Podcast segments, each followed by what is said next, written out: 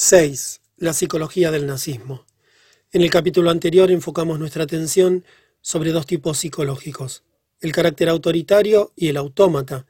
Confío en que la descripción detallada de tales tipos será de alguna ayuda para la cabal comprensión de los problemas tratados en este capítulo y el siguiente, la psicología del nazismo y de la democracia moderna.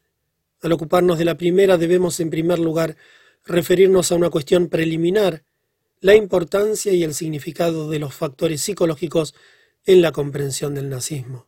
En las discusiones científicas y aún más en las populares a menudo se suelen presentar dos opiniones opuestas.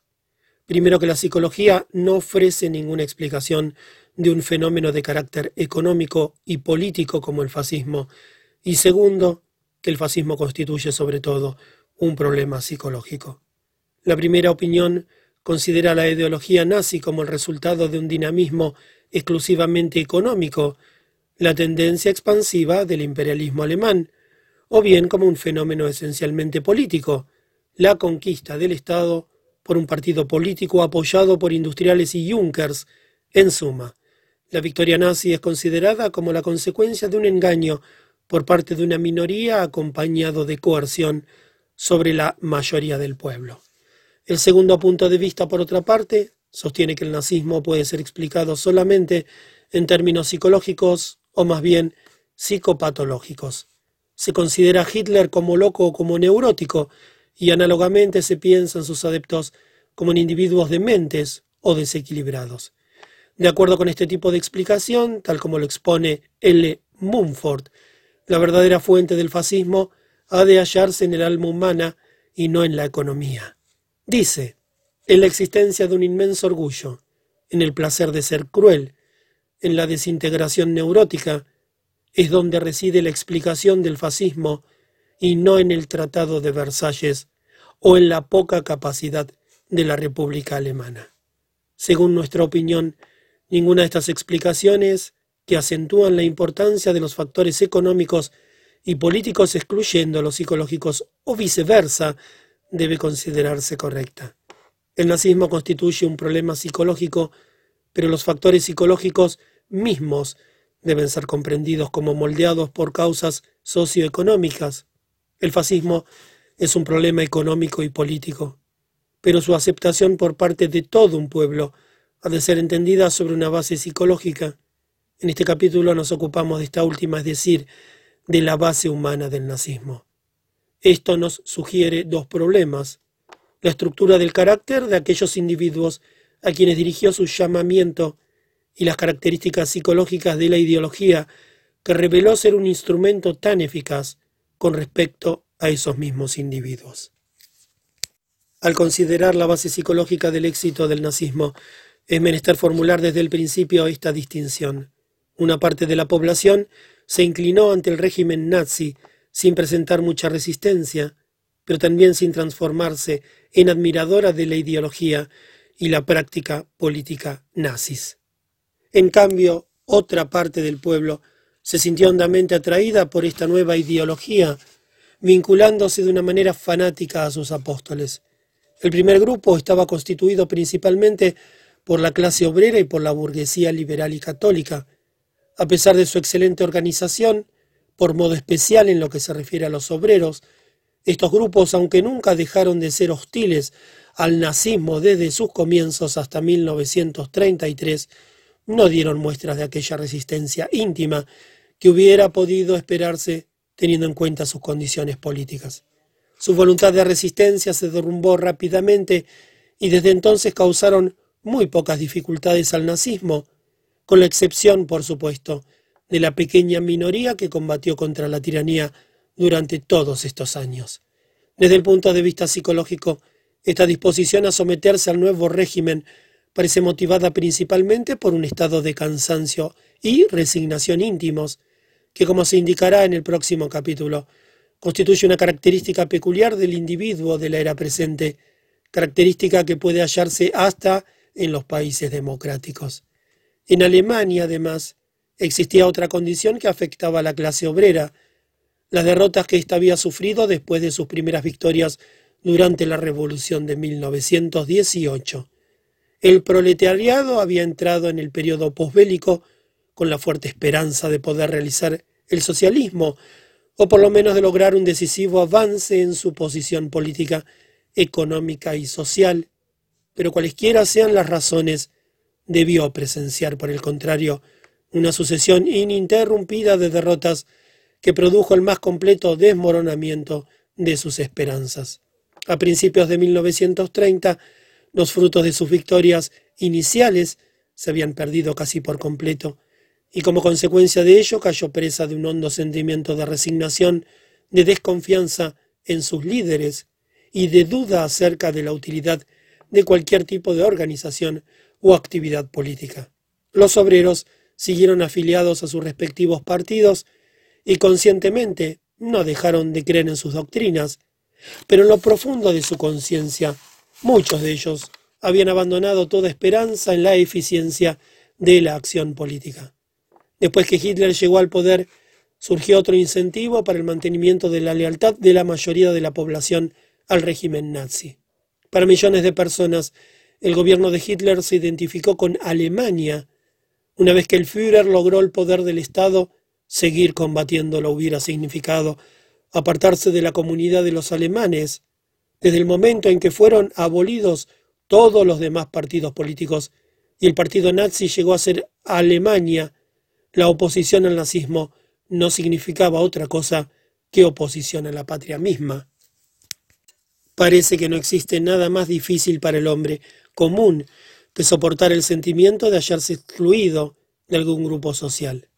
Por más que el ciudadano alemán fuera contrario a los principios nazis, ante la alternativa de quedar aislado o mantener un sentimiento de pertenencia a Alemania, la mayoría eligió esto último.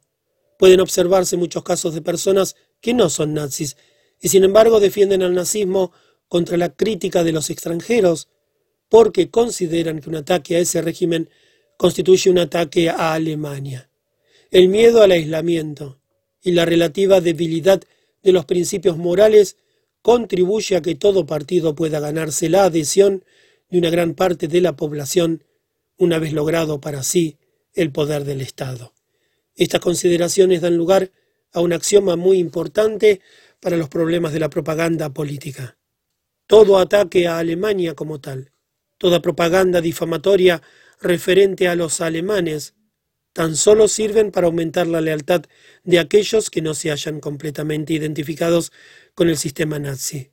Este problema, por otra parte, no puede ser resuelto definitivamente por medio de una hábil acción de propaganda, sino por la victoria en todos los países de una verdad fundamental, que los principios éticos están por encima de la existencia de la nación y que al adherirse a tales principios el individuo pertenece a la comunidad constituida por todos los que comparten, han compartido en el pasado y compartirán en el futuro esta misma fe.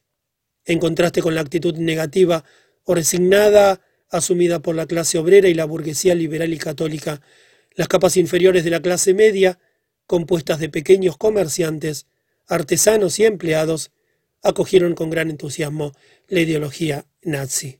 En estos grupos, los individuos pertenecientes a las generaciones más viejas constituyen la base de masa más pasiva. Sus hijos, en cambio, tomaron una parte activa en la lucha. La ideología nazi, con su espíritu de obediencia ciega al líder, su odio a las minorías raciales y políticas, sus apetitos de conquista y dominación, y su exaltación del pueblo alemán y de la raza nórdica, ejerció en estos jóvenes una atracción emocional poderosa, los ganó para la causa nazi y los transformó en luchadores y creyentes apasionados. La respuesta a la pregunta referente a los motivos de la profunda influencia ejercida por la ideología nazi ha de buscarse en la estructura del carácter social de la baja clase media. Este era marcadamente distinto desde la clase obrera, de las capas superiores de la burguesía y de la nobleza anterior a 1914. En realidad, hay ciertos rasgos que pueden considerarse característicos de esa clase a lo largo de toda su historia, su amor al fuerte, su odio al débil, su mezquindad, su hostilidad, su avaricia, no sólo con respecto al dinero, sino también a los sentimientos y sobre todo su ascetismo. Su concepción de la vida era estrecha, Sospechaban del extranjero y lo odiaban. Llenos de curiosidad acerca de sus amistades, sentían envidia hacia ellas y racionalizaban su sentimiento bajo la forma de indignación moral. Toda su vida estaba fundada en el principio de la escasez, tanto desde el punto de vista económico como del psicológico. Afirmar que el carácter social de la baja clase media era distinto del de los obreros no implica negar que este tipo de carácter no estuviera presente también entre los miembros de esa última clase. Lo que se quiere decir es que era típico de la baja clase media, mientras que tan solo una minoría de los obreros presentaban esa misma estructura del carácter en forma perfectamente delimitada. Sin embargo, había algunos rasgos aislados que de manera menos intensa podían hallarse también en la mayoría de la clase obrera, tales como ejemplo su frugalidad y su gran respeto a la autoridad. Por otra parte, parece que la estructura del carácter de gran parte de los empleados probablemente de la mayoría, se asemejaba mucho más a la estructura del carácter del obrero manual, especialmente el de las grandes fábricas, que al de la vieja clase media, que no participó del desarrollo del capitalismo monopolista, sufriendo en cambio su amenaza. Aunque es cierto que el carácter social de la baja clase media había sido el mismo desde mucho antes de 1914, también es verdad que los acontecimientos posbélicos intensificaron aquellos mismos rasgos que eran susceptibles de recibir la más profunda atracción de la ideología nazi, su anhelo de sumisión y su apetito de poder. En el periodo anterior a la Revolución de 1919, la posición económica de los estratos inferiores de la vieja clase media, los pequeños comerciantes independientes y los artesanos ya se hallaba en decadencia, pero no era desesperada y subsistía cierto número de factores que contribuían a su estabilidad. La autoridad de la monarquía era indiscutible, y al inclinarse ante ella, al identificarse con ella, el miembro de la baja clase media adquiría un sentimiento de seguridad y orgullo narcisista. Por otra parte también, la autoridad de la religión y de la moralidad tradicional se hallaba todavía firmemente arraigada. La familia no había dejado de constituir un seguro refugio contra el mundo hostil y permanecía inconmovible. El individuo experimentaba el sentimiento de pertenecer a un sistema social y cultural estable, en el que poseía un lugar bien definido. Su sumisión y lealtad a las autoridades existentes constituían una solución satisfactoria para sus impulsos masoquistas, sin llegar no obstante a la rendición total y conservando cierto sentido de la importancia de la propia personalidad. Lo que le faltaba en seguridad y agresividad como individuo lo hallaba compensado por la fuerza de las autoridades a las que se sometía. En suma, su posición económica permanecía todavía lo bastante sólida como para proporcionarle un sentimiento de respeto a sí mismo y de relativa seguridad. Y las autoridades hacia las que se inclinaba eran lo suficientemente fuertes como para proporcionarle aquella confianza adicional que no hubiera podido extraer de su propia posición como individuo. Con el periodo posbélico esta situación cambió considerablemente. En primer lugar, la decadencia económica de la vieja clase media asumió un aspecto más pronunciado, viéndose acelerada además por obra de la inflación, que alcanzó su máxima intensidad en 1923 y barrió casi completamente con los ahorros de muchos años de trabajo. Si bien la época entre 1924 y el 28 fue de mejoramiento económico y aportó nuevas esperanzas para la baja clase media, todas las ganancias que pudo acumular desaparecieron luego con la crisis posterior a 1929. Tal como había ocurrido durante el periodo de la inflación, la clase media apretada entre el proletariado y los ricos constituía el grupo más indefenso y por lo tanto el más castigado. Pero al lado de estos factores económicos se hallaban los aspectos psicológicos que agravaban la situación. Uno de estos lo hallamos en la derrota sufrida en la guerra y en la caída de la monarquía.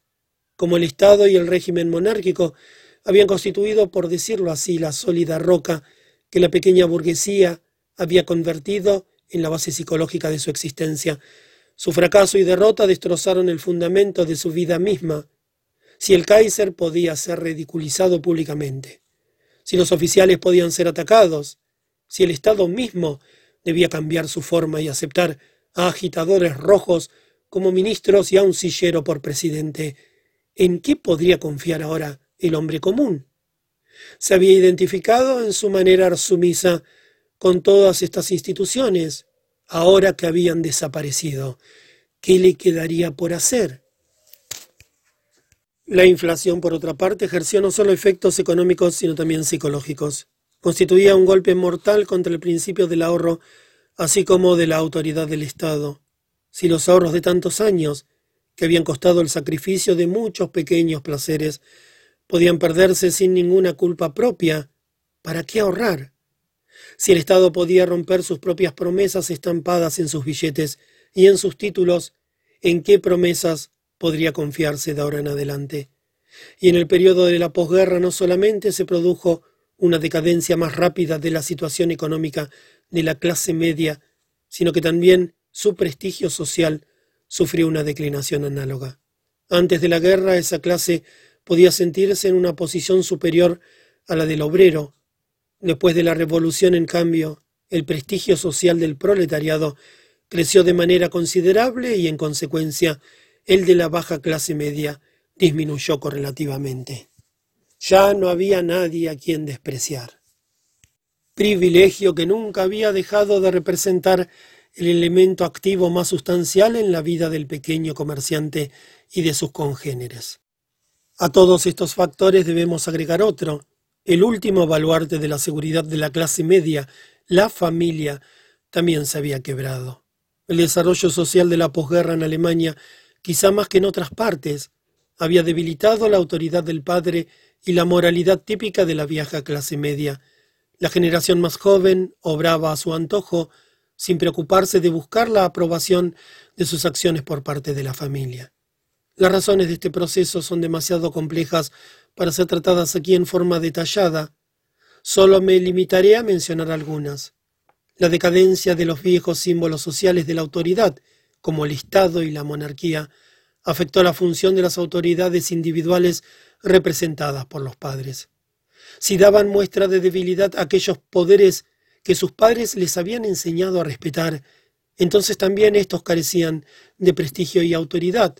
Otro factor se hallaba constituido por el hecho de que las generaciones más viejas se sentían mucho más inquietas y perdidas y menos capaces de adaptarse frente a las cambiantes situaciones sociales, especialmente la inflación, que las generaciones jóvenes más despiertas y activas.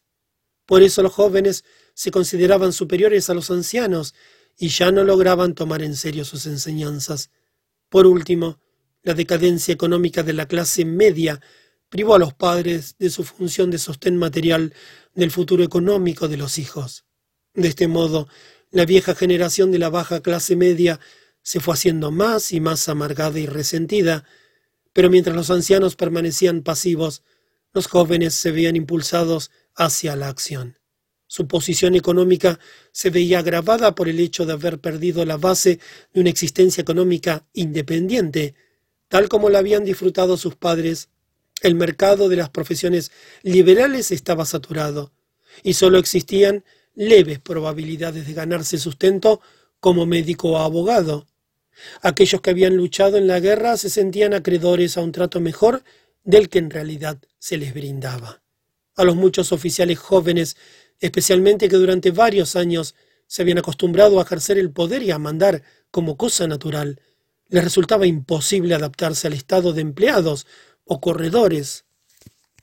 Esta creciente frustración social condujo a una forma de proyección que llegó a constituir un factor importante en el origen del nacionalsocialismo. En vez de darse cuenta de que su destino económico y social no era más que el de su propia clase, la vieja clase media, sus miembros lo identificaron conscientemente con el de la nación. La derrota nacional y el Tratado de Versalles se transformaron así en los símbolos a los que fue trasladada la frustración realmente existente, es decir, la que surgía de su decadencia social.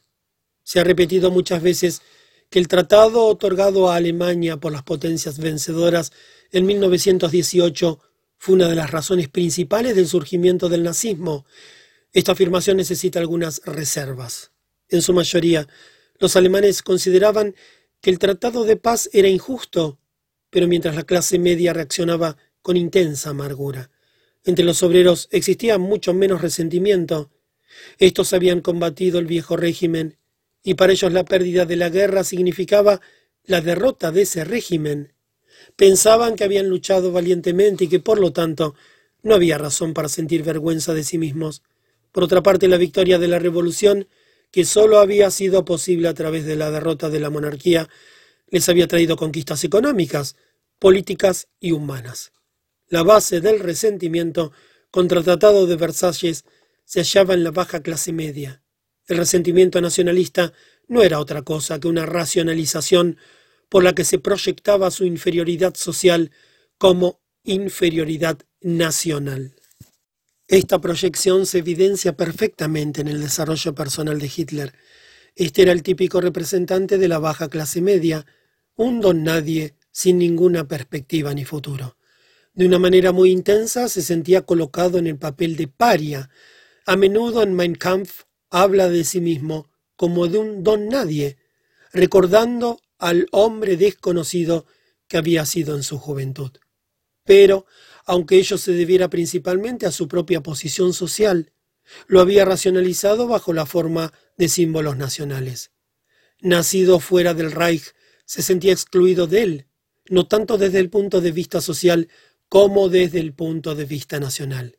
Y de este modo el gran Reich alemán, al cual podrían volver todos sus hijos, se transformó en el símbolo del prestigio social y de la seguridad. El antiguo sentimiento, propio de la clase media, de impotencia, angustia y aislamiento del todo social, y la destructividad que resultaba de esta situación, no constituían la única fuente psicológica del nazismo.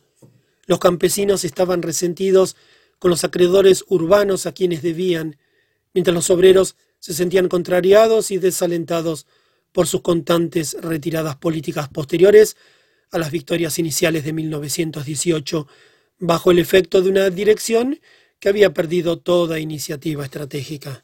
La gran mayoría de la población cayó presa del sentimiento de insignificancia individual y de impotencia que hemos descrito como típico del periodo del capitalismo monopolista en general.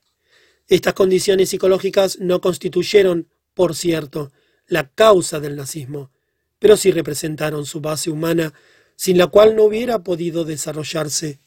Por eso un análisis de todo fenómeno del surgimiento y la victoria del nazismo debiera considerar tanto las condiciones estrictamente políticas y económicas como las psicológicas. Teniendo en cuenta la bibliografía existente sobre el primer aspecto y los fines específicos de este libro, no hay necesidad de entrar a discutir las cuestiones económicas y políticas relacionadas con ese movimiento. Solo bastará recordar al lector el papel desempeñado en la implantación del régimen nazi por los representantes de la gran industria y por los Junkers económicamente arruinados. Sin su ayuda Hitler nunca hubiera alcanzado la victoria y su apoyo al movimiento se debió mucho más a la comprensión de sus intereses económicos que a factores psicológicos. Esta clase de propietarios se veía enfrentada a un parlamento en el que el 40% de los diputados era socialista y comunista, representantes de grupos descontentos del sistema social existente, y que estaba integrado también por un número cada vez mayor de nazis, quienes por su parte representaban a otra clase que se hallaba en ruda lucha con los más poderosos representantes del capitalismo alemán. Un parlamento en que su mayoría sustentaba tendencias contrarias a sus intereses económicos debía, con razón, parecerles peligroso. Se dijeron entonces que la democracia no resultaba. Lo que hubiera podido afirmarse en realidad era que la democracia funcionaba demasiado bien. El Parlamento constituía una representación bastante adecuada de los intereses respectivos de las distintas clases existentes entre el pueblo alemán, y por esta misma razón el sistema parlamentario ya no podía conciliarse con la necesidad de preservar los privilegios de la gran industria y de los terratenientes semifeudales. Los representantes de estos grupos privilegiados esperaban que el nazismo trasladara el resentimiento emocional que los amenazaba hacia otros cauces y que al mismo tiempo dirigiera las energías nacionales poniéndolas al servicio de sus propios intereses económicos. En general, sus esperanzas no resultaron defraudadas. En verdad, se equivocaron en ciertos detalles. Hitler y su burocracia no se transformaron en instrumentos a las órdenes de los Thyssen y los Krupp, quienes, por el contrario, debieron compartir su poder con los dirigentes nazis y a veces hasta sometérseles. Pero aunque el nazismo desde el punto de vista económico resultó perjudicial para todas las otras clases, fomentó en cambio los intereses de los grupos más poderosos de la industria alemana. El sistema nazi es una versión perfeccionada del imperialismo alemán de preguerra que volvió a emprender su marcha desde el punto en que la monarquía había fracasado. Sin embargo, la República no interrumpió realmente el desarrollo del capital monopolista alemán, sino que lo fomentó con los medios que se hallaban a su alcance. En este punto surge una cuestión que, por cierto, habrá de presentarse al espíritu de más de un lector. ¿Cómo puede conciliarse la afirmación de que la base psicológica del nazismo se hallaba constituida por la vieja clase media, con aquella otra según la cual el nuevo régimen funcionaba en favor de los intereses del imperialismo alemán? La contestación a esta pregunta es en principio la misma que fue dada con respecto a la función de la clase media urbana durante el periodo del surgimiento del capitalismo. En el periodo de la posguerra era la clase media, especialmente la baja clase media, la que se sentía amenazada por el capitalismo monopolista. Su angustia y por lo tanto su odio tomaron origen en esa amenaza. Se vio lanzada a un estado de pánico, cayó presa de un apasionado anhelo de sumisión y al mismo tiempo de dominación con respecto a los débiles. Estos sentimientos fueron empleados por una clase completamente distinta para erigir un régimen que debía trabajar para sus propios intereses. Hitler resultó un instrumento tan eficiente porque combinaba las características del pequeño burgués, resentido y lleno de odios, con el que podía identificarse emocional y socialmente la baja clase media, con las del oportunista, dispuesto a servir los intereses de los grandes industriales y de los Junkers. Al principio representó el papel de Mesías de la vieja clase media, prometiendo la destrucción de los grandes almacenes con sucursales, de la dominación del capital bancario y otras cosas semejantes. La historia que siguió es conocida por todos. Estas promesas no fueron nunca cumplidas. Sin embargo, eso no tuvo mucha importancia. El nazismo no poseyó nunca principios políticos o económicos genuinos. Es menester darse cuenta de que en su oportunismo radical reside el principio mismo del nazismo. Lo que importaba era que centenares de millares de pequeños burgueses, que en tiempos normales hubieran tenido muy pocas probabilidades de ganar dinero o poder, obtenían ahora como miembros de la burocracia nazi una considerable tajada del poder y prestigio que las clases superiores se vieron obligadas a compartir con ellos. Los que no llegaron a ser miembros de la organización partidaria nazi obtuvieron los empleos quitados a los judíos y a los enemigos políticos, y en cuanto al resto, si bien no consiguió más pan, por cierto logró más circo. La satisfacción emocional derivada de estos espectáculos sádicos y de una ideología que le otorgaba un sentimiento de superioridad sobre todo el resto de la humanidad era suficiente para compensar, durante un tiempo por lo menos, el hecho de que sus vidas hubiesen sido cultural y económicamente empobrecidas. Hemos visto entonces cómo ciertos cambios socioeconómicos, en particular la declinación de la clase media y el surgimiento del poder del capital monopolista, tuvieron un efecto psicológico profundo. Estas consecuencias se vieron aumentadas o sistematizadas por una ideología política, del mismo modo como había ocurrido con las ideologías de las religiones del siglo XVI. Y las fuerzas psíquicas surgidas de esta manera ejercieron una acción efectiva justamente en la dirección opuesta a la de sus propios y originarios intereses económicos de clase. El nazismo operó la resurrección psicológica de la baja clase media y al mismo tiempo cooperó en la destrucción de su antigua posición económico-social. Movilizó sus energías emocionales para transformarlas en una fuerza importante en la lucha emprendida en favor de los fines del imperialismo alemán. En las páginas siguientes trataré de demostrar cómo la personalidad de Hitler, sus enseñanzas y el sistema nazi expresan una forma extrema de aquella estructura del carácter que hemos denominado autoritaria y que por este mismo hecho logró influir profundamente en aquellos sectores de la población que poseían más o menos la misma estructura del carácter. La autobiografía de Hitler constituye una de las mejores ilustraciones del carácter autoritario y puesto que además se trata del documento más representativo de la literatura nazi, lo emplearé como fuente principal para el análisis de la psicología del nazismo. La esencia del carácter autoritario ha sido descrita como la presencia simultánea de tendencias impulsivas, sádicas y masoquistas.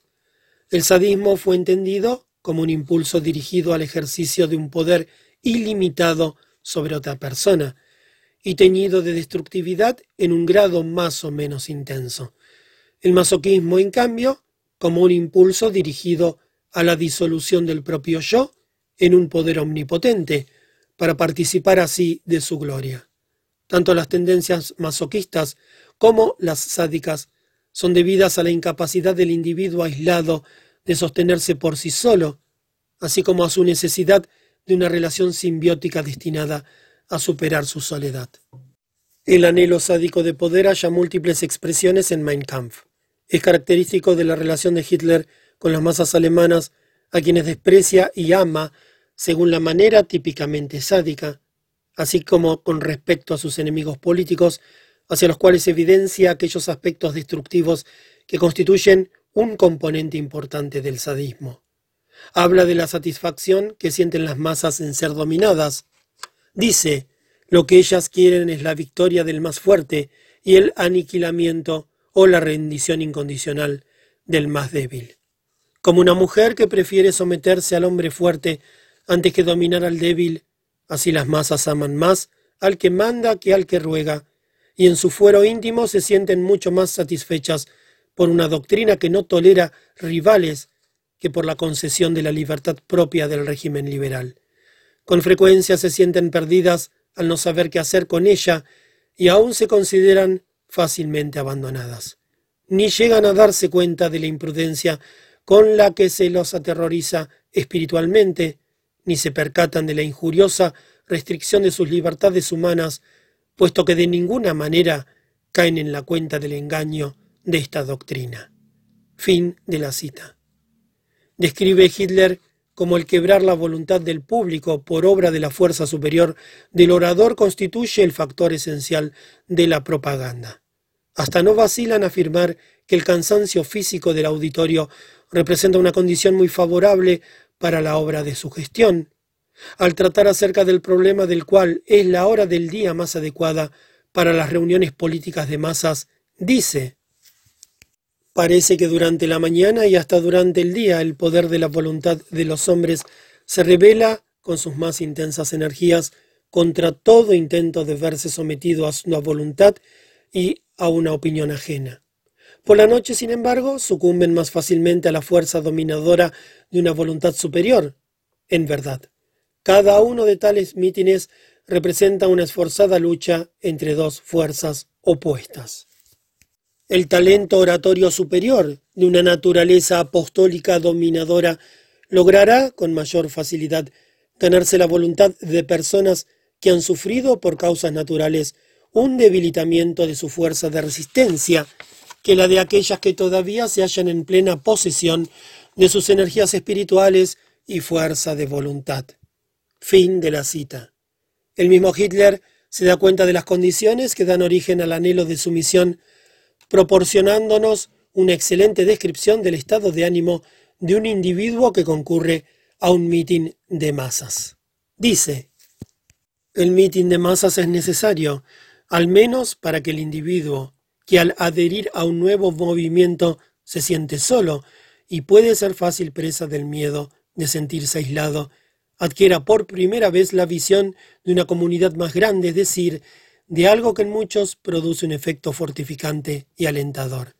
Si sale por primera vez de su pequeño taller o de la gran empresa, en la que se siente tan pequeño, para ir al mitin de masas y allí sentirse circundado por miles y miles de personas que poseen las mismas convicciones. Él mismo deberá sucumbir a la influencia mágica de lo que llamamos sugestión de masa. Fin de la cita. Goebbels, en su novela Michael, describe a las masas del mismo modo. Dice, la gente no quiere otra cosa que ser gobernada decentemente. Ellas no son para el líder más que lo que la piedra es para el escultor. Líder y masas constituyen un problema tan sencillo como pintor y color. Fin de la cita. En otro libro, Goebbels hace una descripción precisa de la dependencia de la persona sádica con respecto a los objetos de su sadismo, cuán débil y vacío se siente cuando no puede ejercer el poder sobre alguien y de qué modo ese poder le proporciona nuevas fuerzas. Esto es lo que nos cuenta Goebbels acerca de lo que él mismo sentía. Dice, a veces uno se siente presa de una profunda depresión. Tan solo se logra superarla cuando se está nuevamente frente a las masas. El pueblo es la fuente de nuestro poder. Fin de la cita. Una descripción significativa de aquella forma especial de poder sobre los hombres que los nazis llamaban liderazgo. La hallamos en un escrito de ley, el líder del frente del trabajo. Al referirse a las calidades requeridas en un dirigente nazi y a los propósitos que persigue la educación para el mando, afirma, queremos saber si estos hombres poseen la voluntad de mando, de ser los dueños, en una palabra de gobernar. Queremos gobernar y nos gusta hacerlo. Les enseñaremos a estos hombres a cabalgar, a fin de experimentar el sentimiento del dominio absoluto sobre un ser viviente. En la formulación que hace Hitler de los objetivos de la educación hallamos la misma exaltación del poder. Afirma que toda educación y desarrollo del alumno debe dirigirse a proporcionarle la convicción de ser absolutamente superior a los demás. El hecho de que en alguna otra parte declare que debe enseñársele al muchacho a sufrir las injusticias sin rebelarse, ya no parecerá extraño al lector. Se trata de la típica contradicción propia de la ambivalencia sadomasoquista entre los anhelos de poder y los de sumisión. El deseo de poder sobre las masas es lo que impulsa al miembro de la élite al líder nazi. En otros casos se lo formula de una manera menos ofensiva al subrayar que el ser mandadas es un deseo de las masas mismas. En algunas oportunidades la necesidad de halagar a las masas y por lo tanto de esconder el cínico desprecio que siente hacia ellas conduce a tretas como esta. Al hablar del instinto de autoconservación, que para Hitler, como veremos luego, corresponde más o menos al impulso de poder, dice que en el ario ese instinto ha alcanzado su forma más noble porque está dispuesto a someter su propio ego a la vida de la comunidad y también, si surgiera esa necesidad, a sacrificarlo. Si bien los líderes son quienes disfrutan del poder en primer lugar, las masas no se hallan despojadas de ningún modo de satisfacciones de tipo sádico. Las minorías raciales y políticas dentro de Alemania, y llegado el caso, el pueblo de otras naciones descritos como débiles y decadentes, constituyen el objeto con el cual se satisface el sadismo de las masas. Al tiempo que Hitler y su burocracia disfrutan del poder sobre las masas alemanas, estas mismas masas aprenden a disfrutarlo con respecto a otras naciones y de ese modo ha de dejarse impulsar por la pasión de dominación mundial.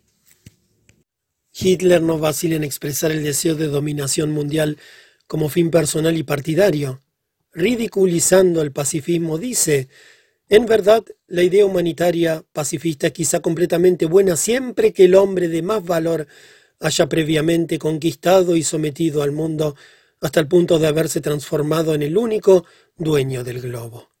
Y también afirma que un Estado que en una época caracterizada por el envenenamiento racial se dedica al fomento de sus mejores elementos raciales, deberá llegar a ser algún día el dueño del mundo. Generalmente, Hitler trata de racionalizar y justificar su apetito de poder. Las principales justificaciones son las siguientes. Su dominación de los otros pueblos se dirige a su mismo bien y se realiza en favor de la cultura mundial. La voluntad de poder se halla arraigada en las leyes eternas de la naturaleza y él, Hitler, no hace más que reconocer y seguir tales leyes. Él mismo obra bajo el mando de un poder superior, Dios, el destino, la historia, la naturaleza. Sus intentos de dominación constituyen tan solo actos de defensa contra los intentos ajenos de dominarlo a él y al pueblo alemán. Él desea únicamente paz y libertad. Como ejemplo del primer tipo de racionalización podemos citar este párrafo de Mein Kampf. Dice, si en su desarrollo histórico el pueblo alemán hubiese disfrutado de aquella misma unidad social que caracterizó a otros pueblos, entonces el Reich alemán sería hoy, con toda probabilidad, el dueño del mundo. Fin de la cita. La dominación mundial germana conduciría, según Hitler, según sus propias palabras, a una paz apoyada no ya en las ramas de olivo de llorosas mujeres pacíficas profesionales, sino fundada en la espada victoriosa de un pueblo de señores que coloca el mundo al servicio de una cultura superior. Fin de la cita. En los años más recientes, las afirmaciones de que sus fines no se dirigen solamente al bienestar de Alemania, sino que también sirven los intereses de la civilización en general, han llegado a ser bien conocidos por todos los lectores de diarios. La segunda racionalización, que su deseo de poder se haya fundado en las leyes de la naturaleza, significa algo más que una simple racionalización. Surge también del deseo de someterse a un poder ajeno tal como resulta expresado especialmente en la cruda divulgación popular del darwinismo sustentada por Hitler. En efecto, en el instinto de conservación de la especie ve la causa primera de la formación de las comunidades humanas. Este instinto de autoconservación conduce a la lucha del fuerte que quiere dominar al débil y desde el punto de vista económico a la supervivencia del más apto. La identificación del instinto de autoconservación con el deseo de poder sobre los demás haya una expresión particularmente significativa en la afirmación de Hitler según la cual, dice, la primera cultura de la humanidad dependía, por cierto, menos de los animales domésticos que del empleo de pueblos inferiores. Proyecta su propio sadismo sobre la naturaleza que llama reina cruel de toda la sabiduría, cuya ley de conservación se halla encadenada en este mundo a la ley de bronce de la necesidad y del derecho a la victoria de los mejores y más fuertes. Es interesante observar que en conexión con este crudo darwinismo, el socialista entre comillas Hitler aboga por los principios liberales de la competencia sin restricciones. En una polémica contra la cooperación entre distintos grupos nacionalistas afirma por medio de tal combinación, se estorba el libre juego de las energías, la lucha para la elección del mejor se ve detenida y por lo tanto la victoria necesaria y final del hombre más sano y más fuerte resulta impedida para siempre. En otras partes, habla del libre juego de las energías como de la sabiduría de la vida. Por cierto, la teoría de Darwin, como tal, no constituía una expresión de los sentimientos del carácter sadomasoquista, por el contrario, muchos de sus adherentes se sentían atraídos hacia ella por la esperanza de una ulterior evolución de la humanidad hacia etapas superiores de cultura. Para Hitler, sin embargo, representaba la expresión y al mismo tiempo la justificación de su propio sadismo. Él mismo nos revela de una manera muy ingenua cuál era el significado psicológico que tenía para él la doctrina darwiniana. Cuando vivía en Múnich, todavía completamente desconocido, acostumbraba a despertarse a las cinco de la mañana. Dice, había adquirido el hábito de arrojar pedacitos de pan a los ratones que se hallaban en la pequeña habitación y mirar cómo estos graciosos animalitos brincaban y reñían por aquellos pocos alimentos. Este juego representaba en pequeña escala la lucha por la existencia darwiniana. Para Hitler se trataba del sustituto pequeño burgués de las luchas circenses históricas que iba a originar. La última racionalización de su sadismo, su justificación del mismo como una defensa frente a ataques ajenos, haya múltiples expresiones en los escritos de Hitler. Él y el pueblo alemán son siempre los inocentes, En cambio, los enemigos son los brutos sádicos. Gran parte de su propaganda consiste en mentiras deliberadas y conscientes, en cierto grado. Sin embargo, posee la misma sinceridad emocional de las acusaciones paranoicas. Estas ejercen la función de impedir que se descubra su sadismo o destructividad. Se producen de acuerdo con la fórmula. Tú eres el que tiene intenciones sádicas, por lo tanto yo soy inocente. En Hitler, este mecanismo defensivo es irracional en grado extremo, pues acusa a sus enemigos de tener aquellos mismos propósitos que él admite como suyos con toda franqueza. De este modo acusa a los judíos, comunistas y franceses de esas mismas cosas que afirma constituyen los objetos más legítimos de sus acciones, y casi no se preocupa de ocultar estas contradicciones mediante alguna racionalización. Así acusa a los judíos de llevar tropas francesas de color hasta el Rhin con la intención de destruir la raza blanca por medio de la bastardía subsiguiente, a fin de asumir de este modo la posición de dueños. Hitler, sin embargo, debe de haberse percatado de la contradicción de acusar a los otros por aquello mismo que él proclama ser el fin más noble de su raza, y tratar de racionalizar tal contradicción afirmando que en los judíos el instinto de autoconservación carece de esos caracteres ideales que pueden hallarse en el impulso de dominación de los arios. Dirige la misma acusación a los franceses, los acusa de querer estrangular a Alemania y despojarla de su fuerza. Al mismo tiempo que esta afirmación es empleada como un argumento en apoyo de la necesidad de destruir la tendencia francesa hacia la hegemonía europea no deja de confesar que él, Hitler, hubiese obrado como Clemenceau si hubiera estado en su lugar. A los comunistas los acusa de brutalidad y el éxito del marxismo es atribuido a su voluntad política y a su actividad brutal. Sin embargo, Hitler declara al mismo tiempo que lo que faltó a Alemania fue la cooperación estrecha entre un poder brutal y una intención política inteligente la crisis checa de 1938 y la Segunda Guerra Mundial nos proporcionan muchos ejemplos de la misma especie. No hubo un solo acto de opresión nazi que no fuera explicado como una defensa contra la opresión ajena. Puede presumirse que estas acusaciones eran meras falsificaciones y que no poseían la sinceridad paranoica que pudo haber teñido, en cambio, a las dirigidas contra judíos y franceses, Tales acusaciones conservaron todavía una parte de su valor de propaganda y hubo sectores de la población, especialmente la baja clase media, que fueron tan receptivos con respecto a estas acusaciones paranoicas a causa de su propia estructura de carácter que siguieron creyendo en ellas. El desprecio de Hitler hacia los que carecían de poder se hizo especialmente visible al hablar de gente cuyos fines políticos, la lucha por la liberación nacional, eran similares a los que él mismo profesaba tener. Quizá en ningún caso resultó más estridente la insinceridad del interés de Hitler por la libertad de las naciones que en su desprecio de los revolucionarios débiles e impotentes. Así lo vemos hablar irónica y despectivamente del pequeño grupo de nacionalsocialistas que se habían reunido en Múnich. Y aquí su impresión del primer mitin al que concurrió. Dice, Terrible, terrible. Esto no era más que un club de la peor especie y estilo, y yo debería afiliarme ahora precisamente a este club. Luego empezaron a discutir las nuevas afiliaciones y eso significaba que ya había caído en la trampa. Fin de la cita. A estos nacionalsocialistas los llama una organización ridículamente pequeña, cuya única ventaja era la de ofrecerle la oportunidad de una verdadera actividad personal.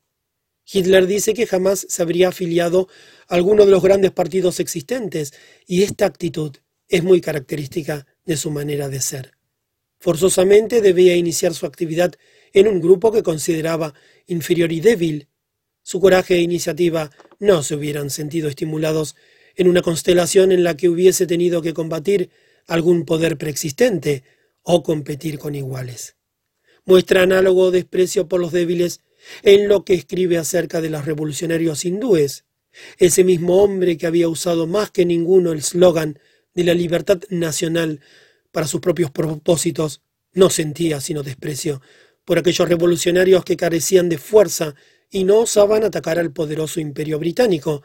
Tales revolucionarios nos hacen acordar, dice Hitler, a algún fakir asiático, quizás a algún verdadero hindú, combatiente de la libertad, de aquellos que estaban recorriendo Europa y tramando la manera de transmitir a unas personas inteligentes la idea fija de que el imperio británico, cuya piedra fundamental es la India, estaba al borde de su destrucción precisamente en ese momento. Los rebeldes hindúes, sin embargo, nunca lo lograrán. Es sencillamente algo imposible para una coalición de lisiados el atacar a un Estado poderoso.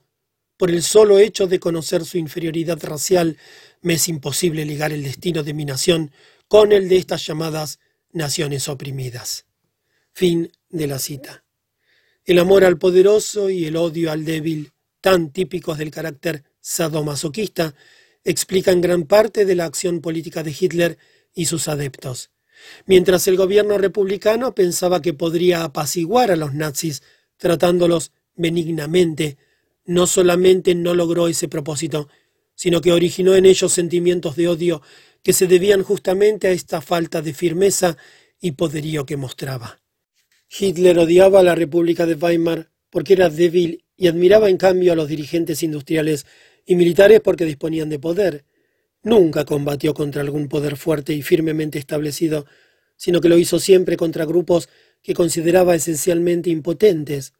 La revolución de Hitler, y a este respecto también la de Mussolini, se llevaron a cabo bajo la protección de las autoridades existentes, y sus objetos favoritos fueron los que no estaban en condiciones de defenderse. Hasta nos podríamos aventurar a suponer que la actitud de Hitler hacia Gran Bretaña fue determinada además de otros factores por este complejo psicológico. Mientras siguió considerándola un Estado poderoso, la amaba y admiraba, su libro expresa este amor hacia Inglaterra. Pero cuando se dio cuenta de la debilidad de la posición inglesa antes y después de Múnich, su amor se trocó en odio y en el deseo de destruirla.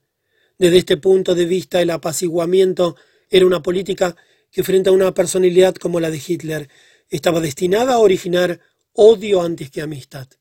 Hasta ahora nos hemos referido al aspecto sádico de la ideología hitlerista. Sin embargo, tal como lo hemos visto al tratar acerca del carácter autoritario, también existe un aspecto masoquista al lado del sádico. Existe el deseo de someterse a un poder de fuerza abrumadora, de aniquilar su propio yo, y del mismo modo que existe el deseo de ejercer poder sobre personas que carecen de él. Este aspecto masoquista de la ideología y práctica nazis resulta evidente sobre todo con respecto a las masas. Se le repite continuamente, el individuo no es nada y nada significa. El individuo debería así aceptar su insignificancia personal, disolverse en el seno de un poder superior y luego sentirse orgulloso de participar de la gloria y fuerza de tal poder. Hitler expresa esta idea con toda claridad en su definición del idealismo.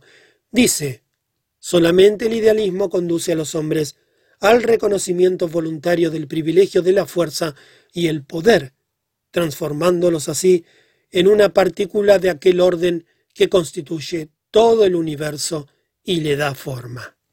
Fin de la cita.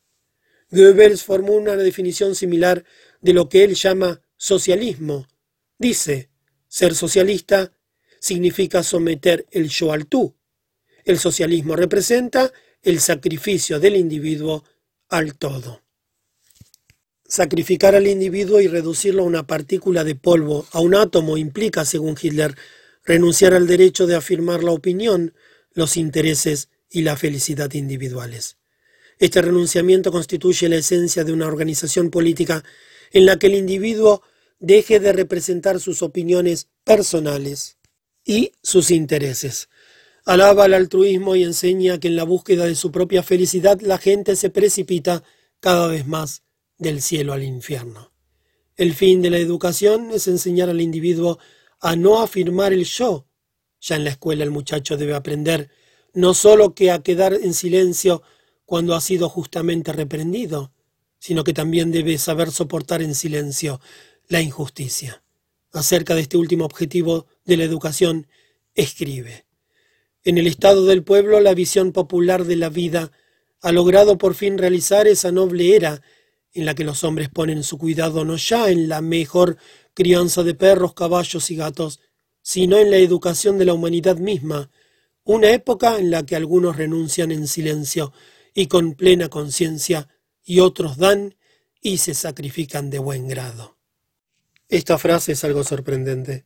Podría esperarse que después de la descripción del tipo de individuos que renuncian en silencio y con plena conciencia, se describiera un tipo opuesto, quizá el que manda, asume responsabilidades u otro tipo similar. Pero en lugar de este, Hitler describe al otro tipo también por su capacidad de sacrificio. Resulta difícil ver la diferencia que va entre renunciar en silencio y sacrificarse de buen grado. Si me es permitido aventurar una conjetura, yo diría que Hitler realmente tenía en su espíritu la intención de diferenciar entre las masas que deben renunciar y el gobernante que debe mandar. Pero si bien ciertas veces admite con toda franqueza su deseo de poder, así como el de su élite, frecuentemente lo niega. En esta fase aparentemente no quiso ser tan franco, y por lo tanto sustituyó el deseo de gobernar por el de dar y sacrificarse de buen grado. Hitler reconoce con toda claridad que su filosofía de autonegación y sacrificio está destinada a aquellos cuya situación económica no les permite disfrutar de felicidad alguna. No desea realizar un orden social que haga posible la felicidad personal para todos. Por el contrario, quiere explotar la pobreza misma de las masas para inculcarles su evangelio de autoaniquilación. Con toda franqueza declara, nos dirigimos al gran ejército de aquellos que son tan pobres que sus vidas personales no tienen el menor significado. Toda esta predicción del autosacrificio posee un propósito obvio. Las masas deben resignarse y someterse si es que el deseo de poder por parte del líder y de la élite ha de realizarse efectivamente. Pero idéntico anhelo masoquista puede hallarse en el mismo Hitler. Para él, el poder superior al que se somete es Dios, el destino, la necesidad, la historia, la naturaleza. En realidad, todos estos términos poseen el mismo significado para Hitler, constituyen símbolos de un poder dotado de fuerza abrumadora. Inicia su autobiografía observando que fue una gran suerte que el destino fijara Branau del Inn como lugar de mi nacimiento, y sigue diciendo que todo el pueblo alemán debe unirse en un único Estado, porque sólo entonces, cuando el mismo resultara demasiado pequeño para todos ellos, la necesidad les dará el derecho moral de adquirir suelo y territorio. La derrota en la guerra de 1914 al 18 significa, según él, un merecido castigo debido a la retribución eterna. Las naciones que se mezclan con otras razas pecan contra la voluntad de la eterna providencia, o como dice en otra parte, contra la voluntad del Creador eterno. La misión de Alemania está ordenada por el Creador del universo. El cielo es superior a los hombres, pues felizmente a estos se los puede engañar en cambio, el cielo no puede ser sobornado. Pero el poder que ejercía sobre Hitler una influencia mayor que Dios la providencia o el destino era la naturaleza. Mientras la tendencia del desarrollo histórico de los últimos cuatro siglos era la de reemplazar la dominación sobre los hombres por el sometimiento de la naturaleza, Hitler insiste que se puede y se debe mandar a los hombres, pero que no es posible gobernar sobre la naturaleza. Ya he citado su afirmación de que probablemente la historia de la humanidad no se inició con la domesticación de los animales, sino con la dominación, sobre pueblos inferiores. Hitler ridiculiza la idea de que el hombre pueda conquistar la naturaleza y se ríe de aquellos que creen poder llegar a ser sus dominadores, por cuanto dice, estas personas no disponen sino de una idea. Afirma así que el hombre no domina la naturaleza, sino que fundándose sobre el conocimiento de unas cuantas leyes y secretos naturales, se ha erigido en la posición de dueño de aquellos otros seres que carecen de tal conocimiento. Hallamos aquí una vez más la misma idea. La naturaleza es el gran creador al que tenemos que someternos y es, en cambio, sobre los seres vivientes que debemos ejercer nuestro dominio. He tratado de mostrar en los escritos de Hitler la presencia de las dos tendencias que ya he descrito como fundamentales en el carácter autoritario, el anhelo de poder sobre los hombres y el de sumisión a un poder exterior omnipotente. Las ideas de Hitler son más o menos parecidas a la ideología del partido nazi. Las ideas que expresa en su libro son las mismas que manifestó en una infinidad de discursos que le sirvieron para lograr la adhesión de la masa a su partido. Esta ideología resulta de su misma personalidad, que con sus sentimientos de inferioridad, odio a la vida, ascetismo y envidia hacia quienes disfrutan de la existencia, constituye la fuente de los impulsos sadomasoquistas, y se dirigía a gente que a causa de su similar estructura de carácter se sentía atraída y excitada por tales enseñanzas, transformándose hacia en ardientes partidarios del hombre que expresaba sus mismos sentimientos. Pero no era solamente la ideología nazi lo que satisfacía a la baja clase media, la práctica política realizaba las promesas de la ideología. Se creó así una jerarquía en la que cada cual tenía algún superior a quien someterse y algún inferior sobre quien ejercer poder. El hombre que se hallaba en la cumbre tenía sobre él al destino, la historia, la naturaleza, que representaba el poder superior en cuyo seno debía sumergirse. De este modo la ideología y la práctica nazis satisfacían los deseos procedentes de la estructura del carácter de una parte de la población y proporcionaban dirección y orientación a aquellos que aun no experimentando ningún goce en el ejercicio del poder o en el sometimiento, se habían resignado a abandonar su fe en la vida, en sus propias decisiones y en todo lo demás. ¿Proporcionan estas consideraciones algún indicio que nos permita formular un pronóstico acerca de la estabilidad del nazismo en el futuro? Si bien no me siento especialmente preparado para hacer tales predicciones, creo que vale la pena señalar algunos puntos significativos y en particular los que pueden derivarse de las premisas psicológicas de que nos hemos ocupado hasta ahora. Nota del escritor. Este escrito fue hecho antes de la derrota del nazismo alemán. Las consideraciones que siguen conservan, sin embargo, su valor con referencia al problema del fascismo en general. Dadas las condiciones psicológicas existentes, satisface el nazismo las necesidades emocionales de la población y constituye esta función un factor que pueda permitir su creciente estabilidad. Por todo lo que se ha afirmado hasta ahora resulta evidente que la respuesta a esta pregunta ha de ser negativa. El hecho de la individuación humana, de la destrucción de todos los vínculos primarios, no puede ser invertido. El proceso de destrucción del mundo medieval ha insumido cuatrocientos años y en nuestra era estamos presenciando su cumplimiento. A menos que todo el sistema industrial y el modo de producción fueran destruidos y reducidos a su nivel de la época preindustrial, el hombre seguirá siendo un individuo que ha emergido completamente del mundo circundante. Hemos visto que el hombre no puede soportar la libertad negativa, que trata de evadirse hacia nuevos lazos destinados a sustituir los vínculos primarios que ha abandonado. Pero estos nuevos lazos no representan una unión real con el mundo. Tiene que pagar la seguridad recién adquirida, despojándose de la integridad de su yo.